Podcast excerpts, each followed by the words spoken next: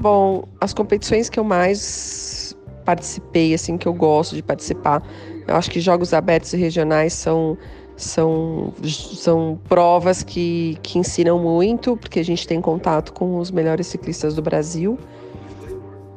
É, a 9 de julho é uma prova que eu sempre gostei de correr. A 1 de maio é uma prova que é muito difícil, mas é uma prova muito legal de correr também. É, foram, são provas muito importantes para mim, né? Foram e ainda são. É, que mais? Ah, na pista eu já fui vice-campeã brasileira de perseguição por equipes em 2015 e sou atual campeã paulista de contrarrelógio. É, na verdade em 2019, né? Porque 2020 não teve por causa da pandemia. É, que mais que eu posso dizer?